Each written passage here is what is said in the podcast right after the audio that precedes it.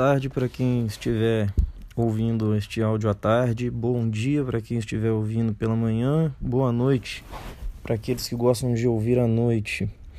É, meu nome é Osório Vicente Neto, sou professor de Direito Material e Processual do Trabalho da FACEL, né, Faculdade Municipal de Linhares, e eu tive a oportunidade e o prazer, felicidade de ter sido convidado pelo professor Juan para participar desse projeto, que é o Direito em Temas. E hoje estarei aqui conversando com vocês sobre um, como diferenciar um contrato de emprego de vendedor externo de um contrato de trabalhador autônomo representante comercial. É um tema que algumas empresas recorrentemente se veem desafiadas a enfrentar e tem bastante dificuldade, até mesmo na doutrina, na jurisprudência, de ser realmente resolvido. Então, é com esse tema que nós vamos iniciar aí essa parceria e eu vou dizer para vocês que nós trataremos dos seguintes assuntos. Primeiro, vamos começar falando do conceito de trabalho, quem é esse representante comercial depois nós passaremos para o próximo assunto, que é o requisito do vínculo empregatício, né? quais são os requisitos. Ah, o terceiro assunto será a, a ideia de subordinação dos contratos civis e a ideia de subordinação trabalhista. Depois nós passaremos a falar sobre a ideia do contrato de emprego como um contrato realidade e a ideia italiana da parasubordinação ou coordenação. E por fim, nós vamos identificar como que nós na prática diferenciaremos esses trabalhadores, o empregado, né, que é o vendedor, do representante comercial, que não é empregado, mas sim um trabalhador autônomo.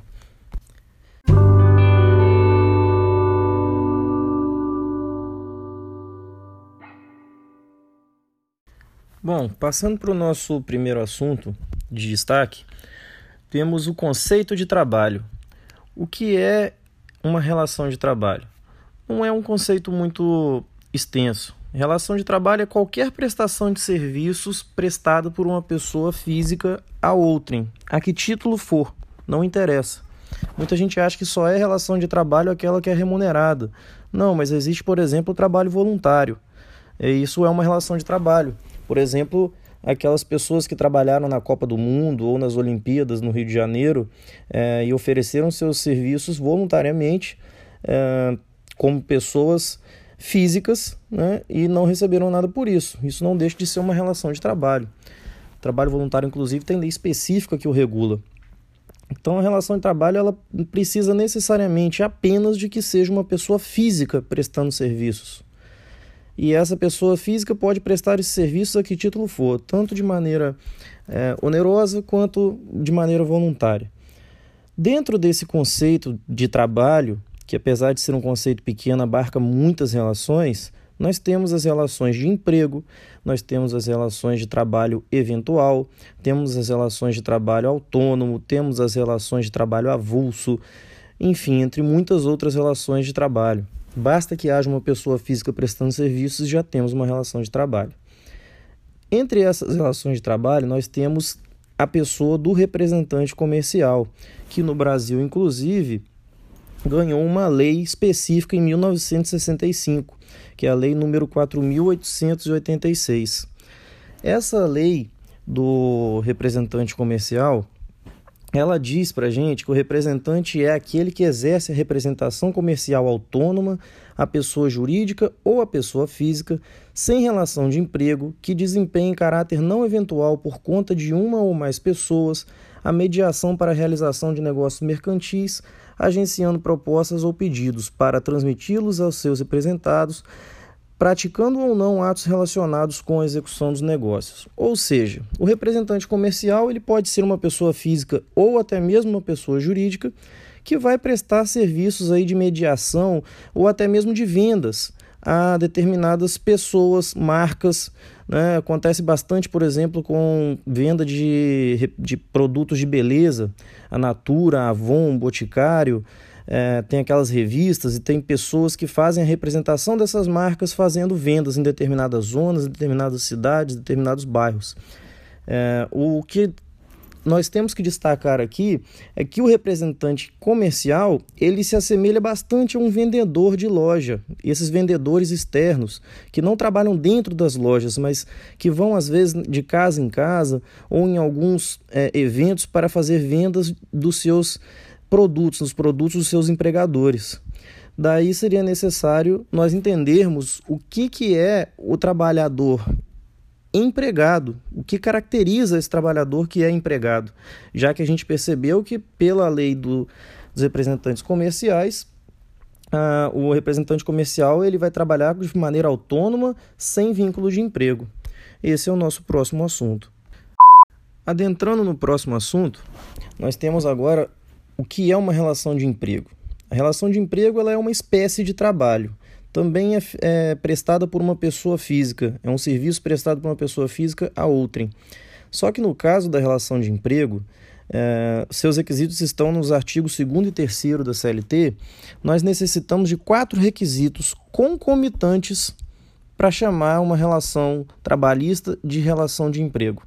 Esses quatro requisitos são a subordinação, a pessoalidade, a onerosidade e a não eventualidade, que é também chamada de habitualidade. Esses quatro requisitos, se acontecerem numa mesma relação trabalhista ao mesmo tempo, nós vamos ter que essa relação é a relação de emprego. Então, pessoalidade seria o fato de que, como qualquer relação trabalhista, o trabalhador tem que ser pessoa física, porém, ele é uma pessoa física que vai prestar os serviços de forma personalíssima. Ou seja, o contrato aqui é, é dirigido a uma única pessoa. Essa pessoa tem que prestar os serviços por si mesma. Ela não pode se fazer substituir. Obviamente, Uh, o cotidiano às vezes pode exigir que essa substituição ocorra, mas ela tem que ser de maneira eventual, muito raro. O, o, o empregador tem que saber dessa substituição, inclusive, e tem que concordar com ela. Mas, via de regra, quem presta os serviços é o contratado, por isso que se diz que esse contrato é personalíssimo. Já no que se refere à onerosidade, esse requisito é uma via de mão dupla nós temos onerosidade ao tratar da prestação de serviços, ou seja, o trabalhador ele tem a sua onerosidade, ele tem que prestar serviços. E também temos onerosidade ao falar de pagamento de salário, ou seja, o empregador tem a sua onerosidade também, o trabalho não é voluntário, esse trabalho ele é remunerado. Uh, por outro lado, a habitualidade diz respeito à habitualidade da prestação desses serviços. Ou seja, é, o trabalhador que presta serviços ocasionais, eventuais, comparece apenas em alguns eventos, não se fixa uh, normalmente a, a, a, uma, uma fonte de, de trabalho, esse trabalhador ele é chamado de trabalhador eventual. Por outro lado, aquele trabalhador que trabalha normalmente fixo a uma fonte de trabalho, que trabalha de maneira contínua, perene nas atividades fins da empresa, de maneira que esse trabalho se dê de maneira permanente, vamos dizer, no sentido da, da própria empresa, né? O, o, uma empresa que faz uh, venda de chocolate, esse trabalhador trabalha produzindo chocolate, é uma atividade permanente da empresa. Normalmente, esses são os critérios para se identificar a habitualidade. Porém, eu falei desses três primeiros requisitos, primeiro, por um motivo. É que o representante comercial, embora não seja empregado, ele também preenche esses três requisitos. Muitas vezes o representante comercial é pessoa física e presta o serviço de maneira personalíssima. Muitas vezes esse representante comercial ele se fixa a uma fonte de renda, uma empresa e trabalha nas atividades fins dessa empresa de maneira perene. Logo, o que vai diferenciar o representante comercial do trabalhador empregado vai ser o último requisito, que é o requisito da subordinação.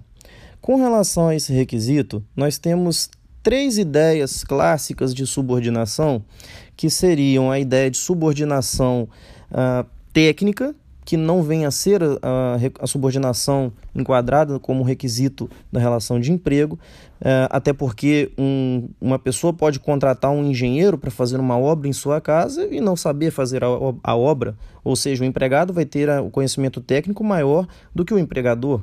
Então, a subordinação que revela a relação empregatícia não é técnica. A subordinação financeira, por outro lado, também não é ah, um requisito da, da relação de emprego. Pode ser que o empregado tenha, inclusive, mais dinheiro do que o próprio empregador, mas isso pode também revelar uma relação de emprego. Assim, a subordinação que vai revelar a relação empregatícia é a subordinação jurídica. Essa subordinação advém da ideia de dirigismo contratual. O empregador ele é a pessoa na, empre... na da relação de emprego que vai assumir os riscos da atividade.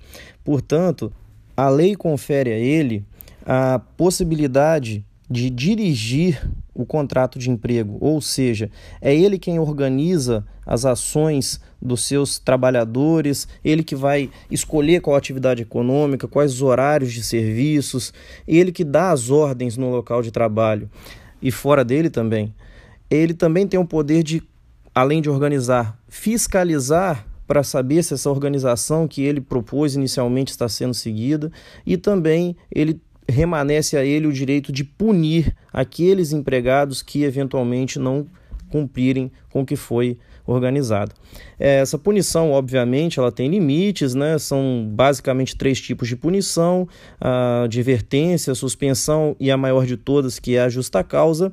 Uh, embora alguns contratos ainda prevejam a possibilidade de multa, como é o caso do trabalhador intermitente e os desportistas.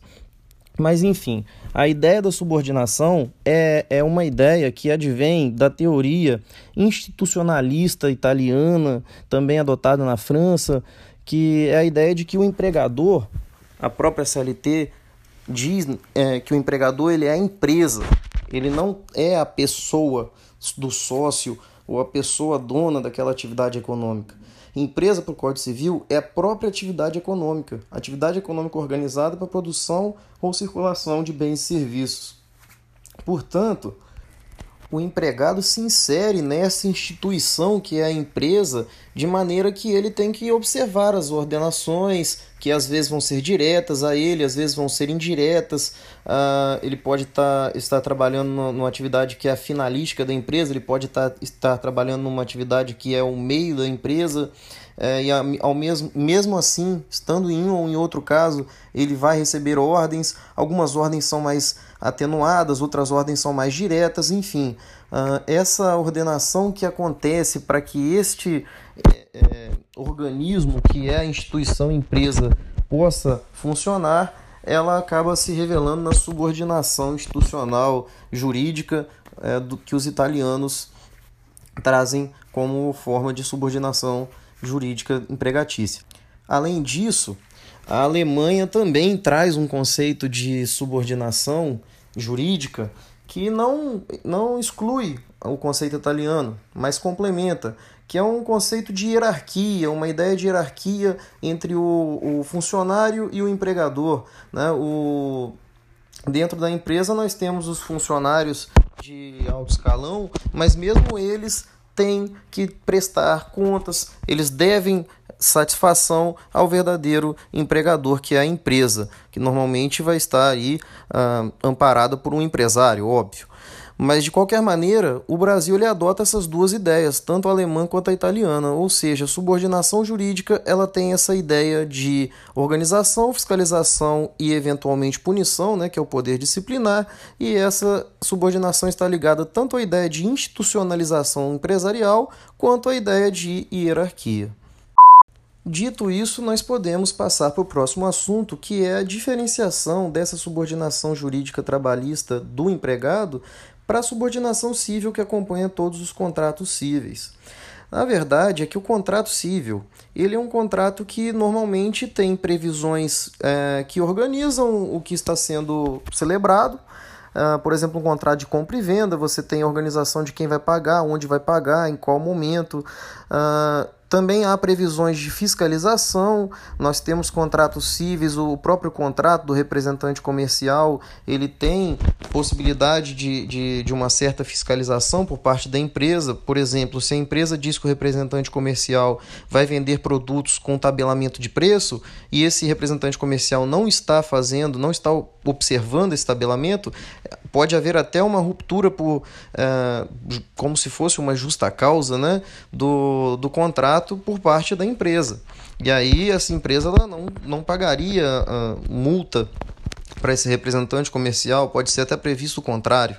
Então, assim, todo contrato civil, de certa forma, ele tem uma ideia também de organizar, de fiscalizar e de punir.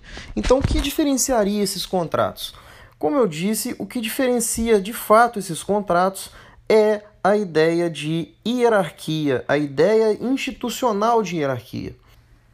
Assim, para você conseguir diferenciar de fato um trabalhador autônomo de um trabalhador subordinado, a ideia é observar, no caso concreto, a, é, se essa organização, se essa fiscalização, essa punição, elas têm uma ideia institucional e hierárquica ou se ela realmente dá uma autonomia para a pessoa que está prestando serviço realizar o serviço como bem entender. É, é como nós podemos perceber quando chamamos um eletricista na nossa casa porque houve um problema elétrico no chuveiro. Esse eletricista, ele que vai dizer para a gente qual o dia da disponibilidade, qual o horário que ele vai trabalhar.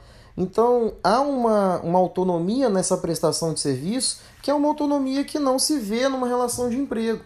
Se esse eletricista é empregado de uma empresa de material elétrico e vai resolver um problema dentro da empresa de material elétrico, é o seu superior que vai dizer a hora que ele vai resolver, o que ele vai resolver e quando.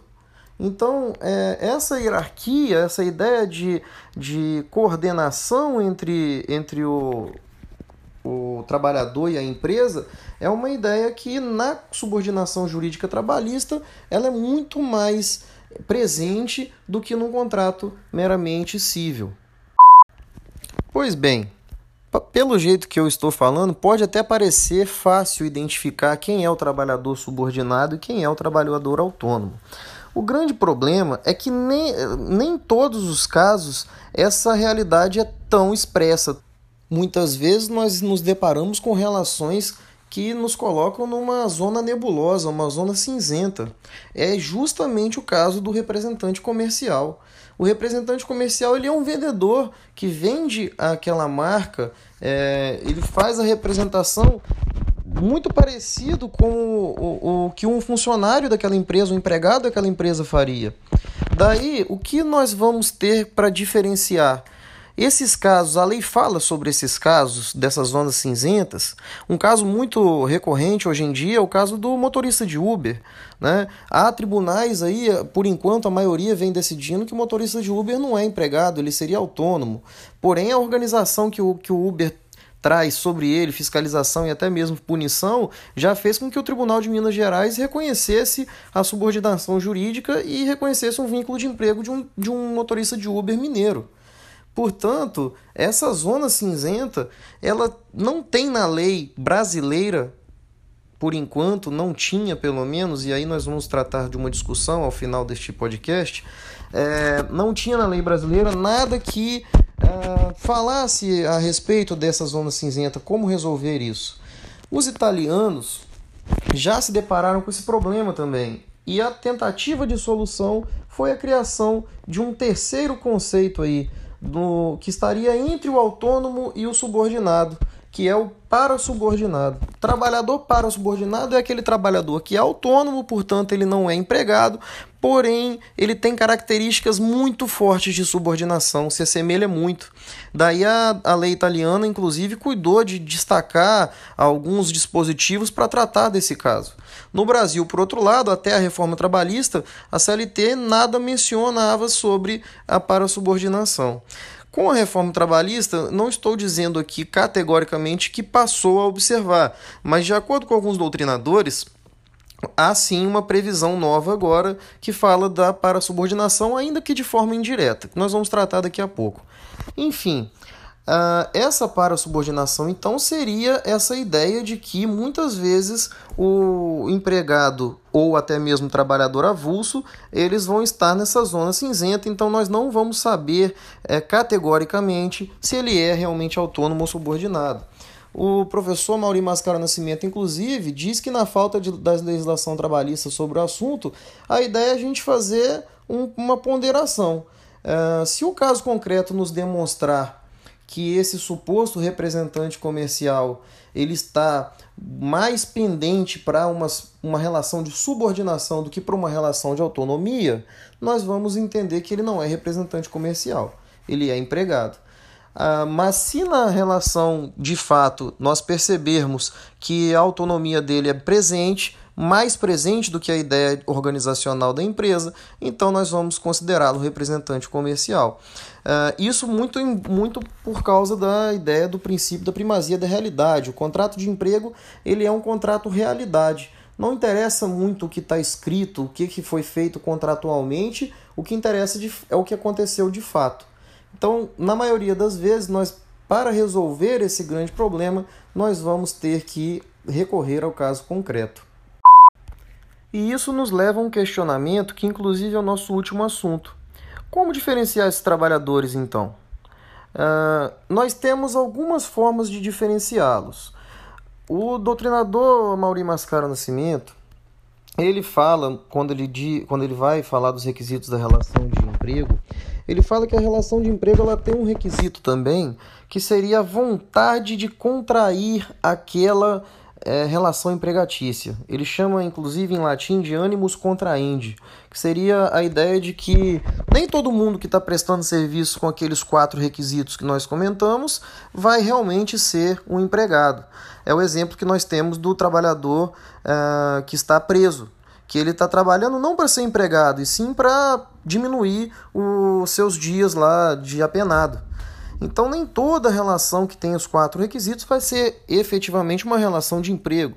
Uh, então, com base nessa ideia do ânimos contraende, nós temos formas de eh, as empresas que realmente estão contratando um trabalhador representante comercial eh, se precaverem no sentido de não ter um problema judicial com isso. São formas todas, obviamente, uh, ilustrativas e que não resolvem exatamente o problema, mas atenuam uma possibilidade de condenação na esfera judicial trabalhista. Vamos a elas. Por exemplo, uh, o contrato de representação comercial, a lei dos representantes comerciais, ela diz que o representante comercial ele deve se inscrever no conselho de representante comercial regional a que ele está é, é, vinculado, a que ele deveria estar vinculado. Portanto, quando você contrata um representante comercial inscrito no conselho, isso já é um forte indício da sua autonomia, da ideia de que ele é um representante comercial e não um vendedor interno da sua, uh, da sua empresa, um vendedor externo, perdão, da sua empresa. Então, essa é uma forma de diferenciar. Normalmente, os, os representantes comerciais estão inscritos no conselho. Isso não quer dizer que, se ele não se inscreveu, ele não é representante. É apenas uma forma de atenuar, como eu havia dito. Também há outras formas, como por exemplo, se no caso concreto a gente percebe que o pagamento de despesas com viagem é feito pelo próprio representante, esse pagamento é feito pelo próprio representante, e isso dá indício de que ele realmente é autônomo, porque a empresa, quando se trata de empregado, ela custeia esses, essas viagens e essas despesas. Outra forma de perceber se esse se esse trabalhador é representante comercial, é pelo pacto de resultado. Ou seja, ele só vai receber aquilo que ele vender e efetivamente for pago. Normalmente o representante comercial recebe dessa maneira. É, já o empregado não. O pacto do empregado não é de resultado, e sim de performance. Ou seja, independentemente se ele vai, se a empresa vai receber ou não aquilo que ele vendeu, ah, se a venda vai ser efetivamente paga pelo, pelo consumidor, o trabalhador normalmente ele já recebe a comissão pelo seu próprio, uh, pela sua própria performance. Né? Outra maneira de diferenciar seria também uh, que a empresa jamais pode, no caso do representante comercial, exigir horários, uniforme, é, entre outras coisas que uma empresa exige de seus empregados. E por fim, para facilitar a, a ideia de, de que o representante comercial seja realmente encarado como tal e não como empregado, a empresa também tem a opção de realizar a contratação na forma da lei do representante comercial, observar todas as formalidades legais, tanto desde a inscrição do empregado até a, as formas de, de trabalho e de pagamento que estão previstas ali na lei do representante comercial. Isso porque, como eu havia dito antes, a reforma trabalhista introduziu na CLT o artigo 442b que dispõe que a contratação do autônomo, cumprida por este todas as formalidades legais com ou sem exclusividade, de forma contínua ou não, afasta a qualidade de empregado previsto no artigo 3 desta consolidação. Ou seja, se você faz a contratação dentro da forma legal, ah, pela CLT, essa pessoa não poderia ser considerada empregado. Lógico que, como eu falei, o contrato de emprego ele é um contrato realidade, se isso for usado para fraudar relações de emprego, a justiça ela realmente ela ainda tem o poder de anular esses atos. O artigo 9 da CLT, inclusive, dá esse poder aos juízes, ao dizer que todas as tentativas de fraudar uh, leis trabalhistas são nulas de pleno direito. Bom, espero ter ajudado aí na compreensão dessa que é realmente uma dúvida recorrente das empresas e também de alguns alunos. Muito obrigado e até a próxima.